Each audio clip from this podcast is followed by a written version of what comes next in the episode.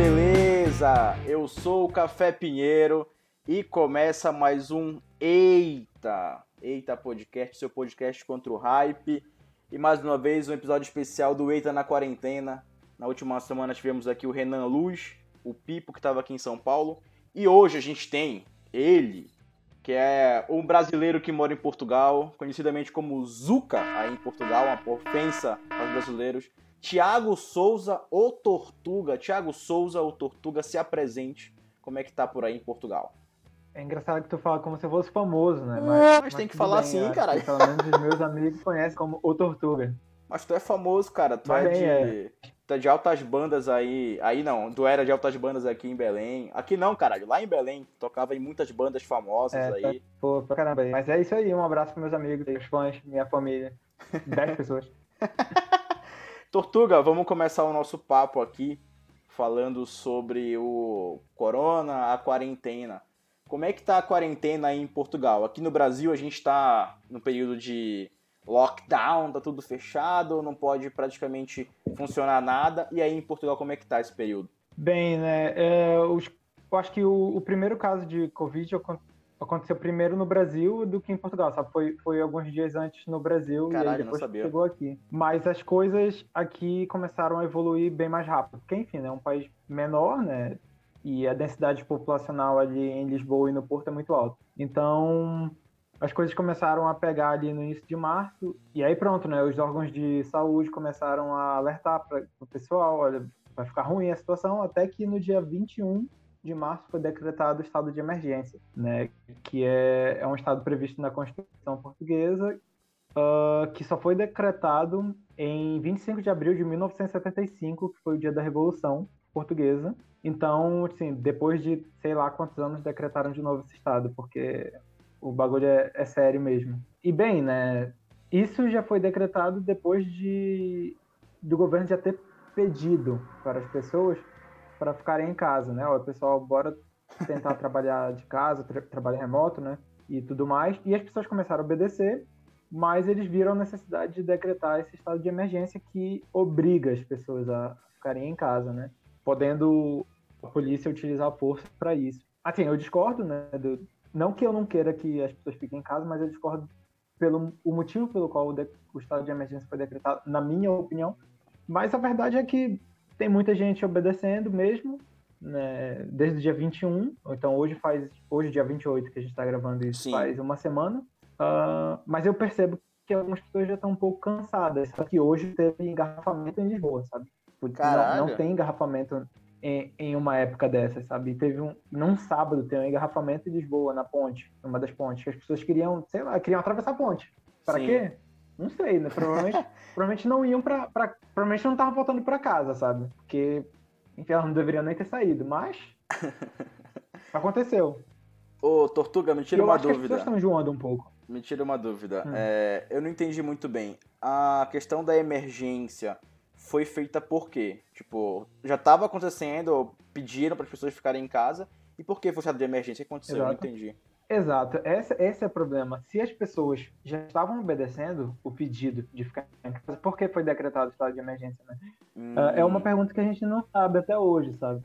E, assim, foi aceito pacificamente por todo mundo, porque as pessoas mesmo começaram a pensar, putz, talvez seja melhor decretar o estado de emergência, porque as pessoas são obrigadas a ficar em casa. Uh, mas o que a gente percebe é que uh, tão, estão criando, a gente está criando algumas bolhas, sabe? A gente vai criando algumas bolhas. É óbvio, Portugal está em quarentena, então a movimentação de pessoas está muito reduzida, isso é verdade. Né? Mas as pessoas que tem muita gente trabalhando ainda, sabe? Tem muita gente Sim. trabalhando e essa é a minha opinião. Isso, obviamente, alguém pode estar mostrando besteira.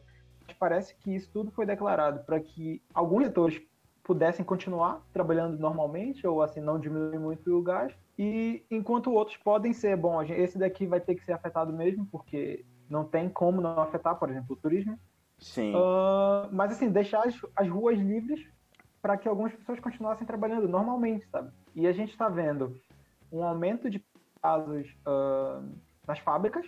As fábricas em Portugal, mesmo as não essenciais, tipo, não sei, uma fábrica que produz, sei lá, mouse de computador, sabe? Elas Sim. não pararam também. Caralho, bicho. E E aí a gente está vendo uma crescente de casos nessas fábricas, justamente porque essas pessoas não pararam. Elas continuam tendo que trabalhar, elas continuam tendo que pegar o, o ônibus que não estão mais, eles não estão mais lotados, mas continuam tendo que pegar ônibus, uh, continuam estando expostos. Até um tempo atrás ainda tinha os shoppings ainda estavam abertos, só foram fechados devido ao, ao estado de emergência. Uh, e pronto, né? Então parece assim que as coisas foram limpas, sabe? Bora botar todo mundo que pode ficar em casa em casa e quem não pode vai ter que trabalhar igualmente, normal. Cara, e é bem o que querem fazer aqui, né? É, amanhã, dia 29, tá previsto, pelo menos em Belém, uma manifestação contra a quarentena. Tipo, as pessoas estão se organizando para já rolar algumas cidades do país. E assim, a gente vê que quem está protestando para que a economia não quebre e o mercado continue a rodar e a girar, a roda do capitalismo, podemos dizer assim, cara, é a galera que tem muita grana. Uhum. Tipo, os carros que a gente viu nos vídeos no Twitter era BMW, era, não sei mais, carro, carro caro, Pajero, Mercedes, tipo, eram carros de gente que tem muita grana, saca? Gente que não precisa ir trabalhar e que possivelmente não vai trabalhar, mas vai mandar a empregada para voltar para casa, para trabalhar para ele, vai quer que sua fábrica continue trabalhando, produzindo o que o sei lá que seja. Tipo, a gente tem visto muito isso aí. Também na Europa, eu quero tirar uma dúvida contigo. Assim, aqui no Brasil a gente tem alguns governadores tentando fechar as barreiras, as fronteiras, evitando que circule gente. Cara, e como é que tá aí essa questão de circulação de pessoas? Porque a gente sabe que na Europa é tudo, na teoria, muito livre, a gente consegue trocar de países com facilidade, que tem passaporte europeu e tudo mais. Como é que tá a questão das pessoas circularem por aí para evitar que o vírus se espalhe mais? É, então, isso é, é uma ótima pergunta, né? Uma coisa que uh, eu observei uh, que logo que o negócio começou a ficar mais sério, assim, alguns países que têm governos mais conservadores, logo de cara começaram a fechar as fronteiras, né? Uh, a República Tcheca, por exemplo, foi um dos primeiros países. A República Tcheca não faz parte da. da, da não, quer dizer, eu não sei se eles fazem parte da Europeia. tá bom. Tudo bem, pode seguir, não precisa. Se não faz, se faz, tipo, mas enfim, eles fecharam a fronteira, foi isso? Enfim, a, a República Tcheca, exato, eles foram um dos primeiros países a fechar a fronteira para todos os países europeus, assim, logo de cara, os países do oeste, do, do leste europeu, eu acho. Uh, e aí muitos países começaram a fazer isso, né? Essas essas decisões foram às vezes unilaterais ou elas foram assim, foram justificadas por assim, ah, eu não quero gente desse país vindo para cá, entende? Foi assim, é, bora, bora, aproveitar esse, essa questão da pandemia e fechar a fronteira porque a gente já, a gente já não gosta deles, entende? Caralho. Porque mantém as fronteiras abertas porque é obrigado, sabe? Nossa. O único país, os únicos países que fecharam as fronteiras uh, amigavelmente foi Portugal e Espanha, né? Por, isso porque a Espanha já estava muito sério Portugal e, e Espanha fecharam a, a fronteira, já estava bem sério a coisa. E, e aí os, os, ministros conversaram e decidiram fechar uh, amigavelmente, mas muitas vezes assim foram países que simplesmente fecharam as, as fronteiras e foda-se, sabe? E, analistas políticos preveem que após essa crise do, do, do Covid vão haver crises políticas internamente, porque meio que os países da União Europeia começaram a ah, olha, cada um por si e que se fodam. Caramba, cara, que, que treta complicada. Outra coisa também que é complicado pra gente fazer, acho que aí deve estar tá, deve tá mais que aqui, é como é que tu tem feito para ir ao mercado, cara? Tipo, tu sai muito de casa, assim, essa semana eu precisei ir ao mercado, porque tinha acabado pão, leite, essas coisas, eu fui comprar. E eu fui na feira ontem, cara, e eu vi a feira, tipo, muito vazia, assim. Aqui em São Paulo, tu sabe, já é muito comum a, a, os pastéis, tipo, tinha poucas barracas de pastel. É, metade da feira tava fora, tipo, quase ninguém na feira, tipo, a galera muito nervosa, é, todo mundo de máscara, luva, com medo de se encostar, que é o certo não se encostar, mas, tipo, talvez um pouco acima do limite. Mas assim, como é que tu tem feito para ir comprar uhum. as coisas no mercado, saca? Tipo, acho que é uma coisa importante nesse momento. De diferenciar aqui e aí que, por mais que Portugal seja mais tranquilo, a Europa tá no momento muito conturbada com isso. É, sim, pois é, antes, de, antes de decretar o estado de emergência, eu já estava meio que prevendo que as coisas iam virar um pouco caóticas, sabe? Então, alguns dias antes eu fui ao supermercado e eu vi que estava um pouco, tava um pouco caótico, sabe? Muita gente comprando muita coisa. Uh, eu até cheguei a postar fotos no meu, no meu Instagram De eu fui na parte de feijão, por exemplo, e não tinha mais feijão. Simplesmente não tinha mais feijão. Caralho, velho. Uh, depois, no outro dia, eu fui e quase não tinha mais arroz. Tinha arroz, porque tem muitas marcas de arroz, e, e tem as marcas que são caras, então essas ainda tinham, mas todas as outras baratas já tinham acabado. Mas isso aparentemente durou só uns três dias, sabe? O pessoal ficou meio maluco assim durante alguns uns três ou quatro dias e começaram a fazer muitas compras de papel higiênico, a mesma coisa. Mas depois que foi decretada a estado de emergência, as coisas meio que ficaram um pouco mais tranquilas, sabe? Mas ainda, ainda se tu for ao supermercado, ainda tem um, um ar um pouco tenso, sabe? Porque os supermercados são limitados a um terço da sua capacidade. Né? Tem supermercado que pede para que tu não fique mais de uma hora ou mais de 30 minutos. Se tu vai fazer uma compra rápida, que tu faça rápida. Uh, e aí, às vezes, tem fila fora do supermercado. Mas isso deu uma, deu uma melhorada de um tempo para cá. Talvez depois que decretaram esse estado de emergência, ficou um pouco mais tranquilo. Eu, eu mesmo, eu logo no, acho que no primeiro dia que eu que a empresa me liberou para trabalhar de casa, foi antes de decretarem o estado de emergência, eu já fui nesse logo nesse primeiro dia, assim que eu terminei de trabalhar aqui em casa, eu fui ao supermercado, comprei bastante coisa, né, que eu precisava. Isso já faz uns 10 dias. Então, até agora, ainda não precisei ir voltar lá no supermercado para fazer grandes compras. Eu fui para comprar, literalmente comprar uma bobagem, assim. Acabou chocolate, sei lá, qualquer coisa. Sim. Fui lá e comprei rápido. Essa questão do papel higiênico aí, tipo, aqui pelo menos eu ainda não vi faltar. Mas assim, é, é uma pergunta um pouco íntima. Os europeus, eles, eles têm uma tendência um pouco menos higiênica que a gente.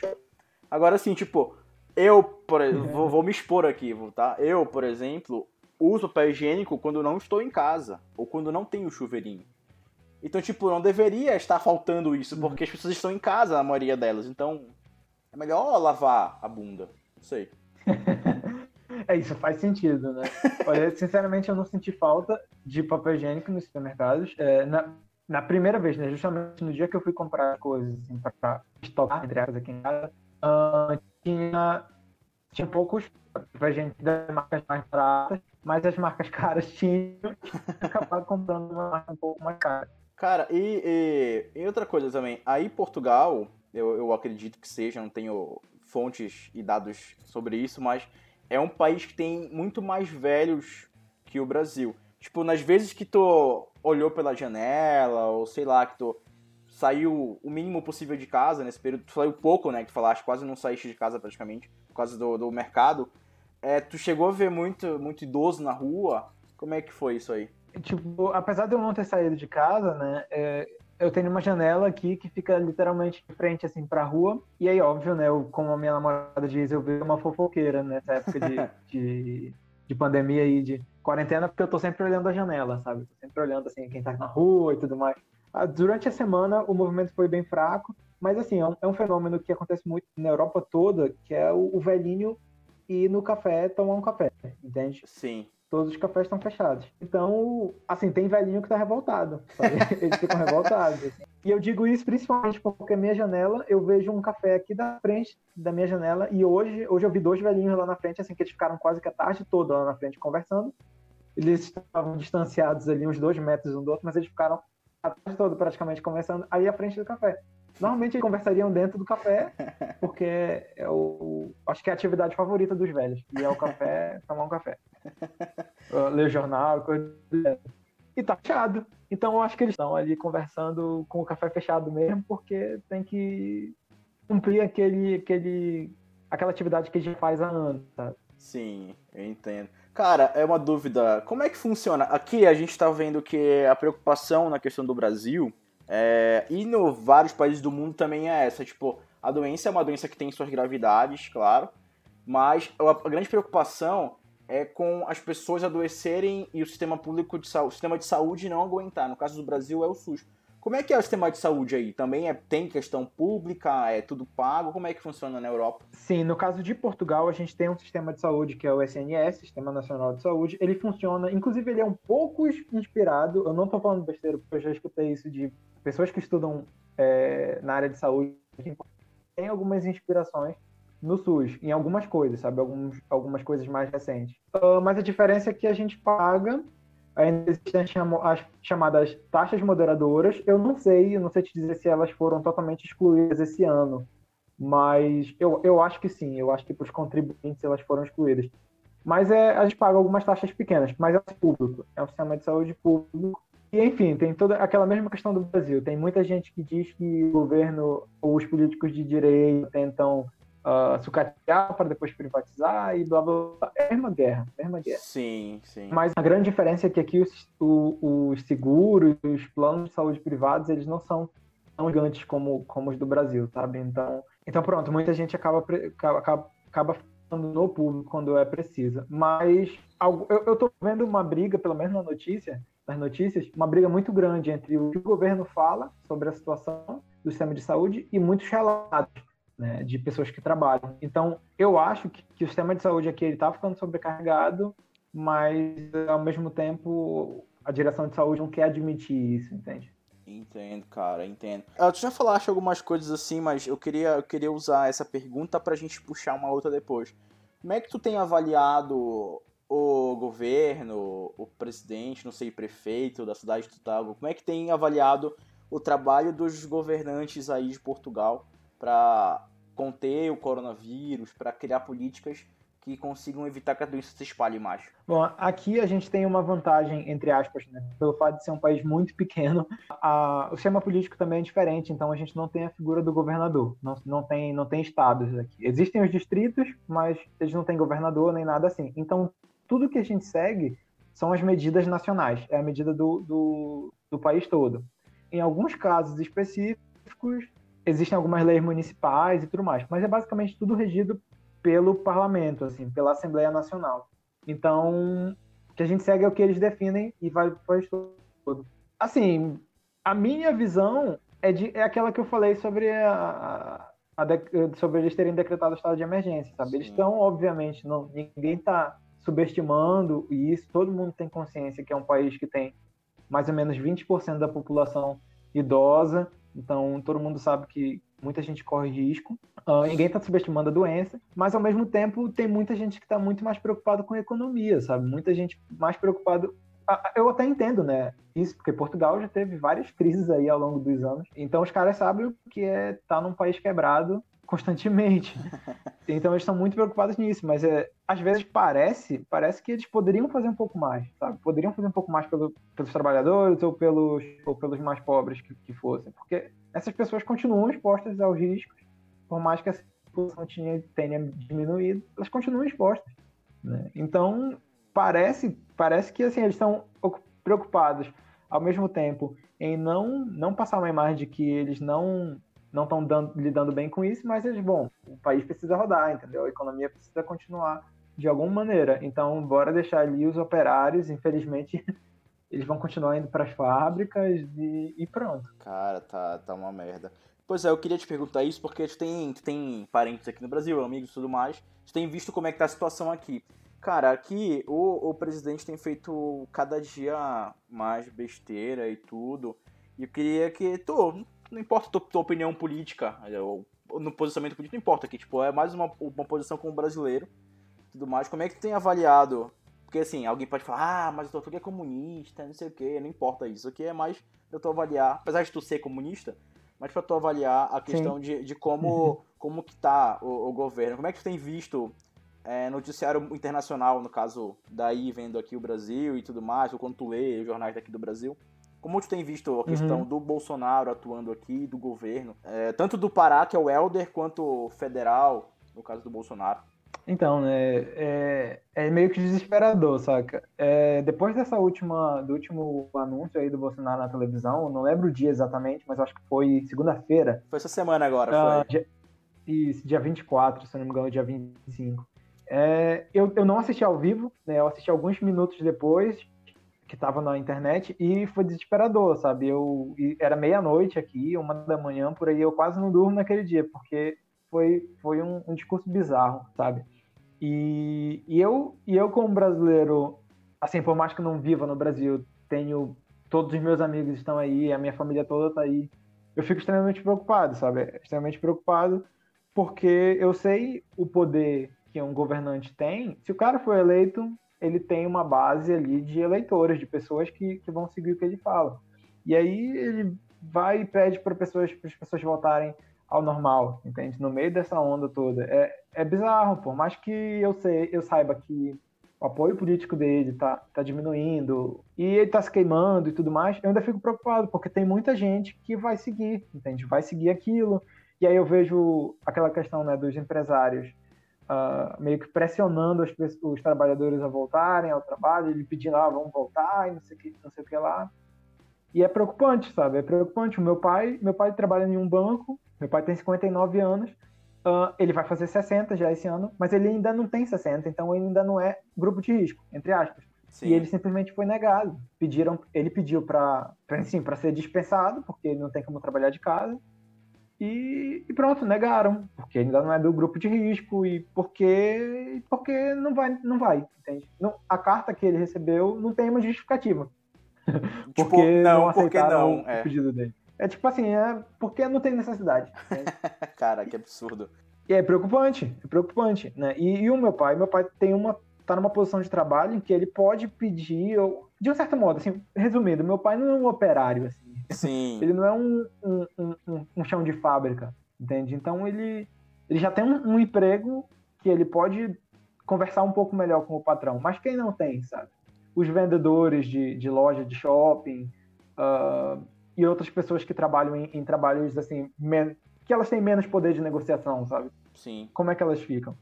Sabe? E se o, se o, o presidente manda a economia voltar, né, eu acredito que muitos, muitos empregadores vão pensar, ah, se o presidente está mandando, né? Quem sou eu para desmandar? Não vou voltar a trabalhar, sabe? E aí muita gente fica exposta e tudo mais. É aquela questão. As pessoas simplesmente, se, se, ao que parece, né? Elas foram convencidas pelo, pelo Bolsonaro de que elas têm que se prender nessa ideia de que é um vírus que não é muito mortal, realmente não é muito mortal, uh, e que, enfim, todo mundo pode pegar aí, mas uh, nem todo mundo vai morrer, então não precisa disso, não precisa disso. Eu acho que o fato de o Brasil ter 200 milhões de habitantes ajuda muito essa narrativa dessas pessoas, sabe? Porque, ah, só tem 50 pessoas mortas, somos 200 milhões, entendeu? Uhum. Mas, mas a gente tá vendo aí o caso dos Estados Unidos, né? Agora, nesse momento, os Estados Unidos já tem 100 mil infectados. Mas será que isso vai refletir? Eu espero que sim, né? Mas, mas assim, a, mi, a minha visão como brasileiro é, é, é, é, tipo aqui, é desesperadora, sabe? É uma situação desesperadora o que acontece com aí no Brasil, porque, enfim, toda a minha família tá aí. Puta, cara. Vai, vai, vai dar certo, vai dar certo. Thiago Tortuga Cara, acho que a gente pode encerrar. Muito obrigado pelo seu depoimento emocionante. Cara, e foi foda porque tu trouxeste muitas informações importantes que eu não sabia, eu não sabia do sistema público de saúde que tem aí na teoria. Eu não sabia uhum. também, acho que muita gente não sabia. É, eu não sabia porque, enfim, a questão do distrito, eu, eu sou meio besta para isso. E o que eu achei. Ah, tem. tem. O que eu achei mais foda também, cara, foi informações a respeito do, do pronunciamento, do estado de emergência que foi, tipo, anos atrás e rolou de novo. Muito foda uhum. isso, cara. Foi muito bom, muito bom a nossa conversa. Muito obrigado. Cara, e diga, diga o seu tchau aí, quiser se promover, pedir frilas, seguidores, fique à vontade. não, não, valeu pela oportunidade de falar aí. Eu acho que até ajuda, né? Uma maneira, como eu falei, eu tô, tô muito tempo em casa e, e aí muita coisa vai se, vai se acumulando na cabeça, então é bom, bom falar, né? Bom explicar algumas coisas e mostrar para as pessoas como é que estão como é que tá a situação aqui. Mas, mas é isso, né? Vamos torcer, as coisas vão melhorar. Uh, fazendo o meu, o meu, eu não, eu não vou fazer merchan de nada, eu só vou pedir caso vocês queiram me seguir no Instagram e no Twitter, o meu arroba é tgsouza com S underline. E é só isso mesmo. É isso, cara. Muito obrigado. Se você chegou até aqui no podcast, quiser participar, quiser mandar uma mensagem, Estamos no podcast redes sociais Eita Podcast, eu sou o Café Pinheiro. É isso aí, muito obrigado pela sua participação, pelo seu play. E é isso aí, um grande abraço, até semana que vem. Valeu!